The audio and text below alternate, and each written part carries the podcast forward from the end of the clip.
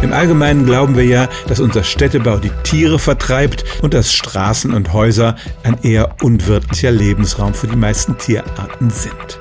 Aber das stimmt nicht immer und ein Gegenbeispiel sind Spinnen zumindest Seidenspinnen, die in Australien und Südostasien leben.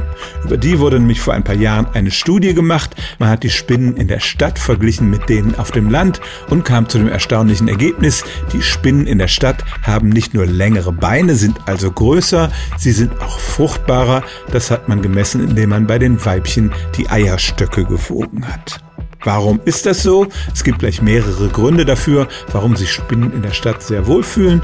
Erstens sind Städte meistens ein bisschen wärmer als das Umland, bis zu drei Grad Celsius, und Spinnen lieben die Wärme und gedeihen besser. Dann gibt's weniger Fressfeinde, die halten sich tatsächlich von der Stadt fern und unsere rechtwinkligen Betonbauten sind offenbar gut dazu geeignet, Spinnennetze zu bauen und dann fette Beute einzufahren.